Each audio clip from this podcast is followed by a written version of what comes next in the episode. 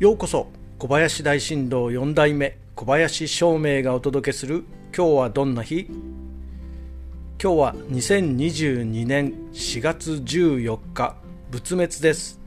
暦は取る。農作物の取り入れ物の買い入れなど手に入れることに裁量の日になります。そして白く木星のあなたの8日間は今週は願いは大きく小さいことから実行をしてみましょう。大きな目標や願いを立てることで達成につなげるための道筋も変わってきます。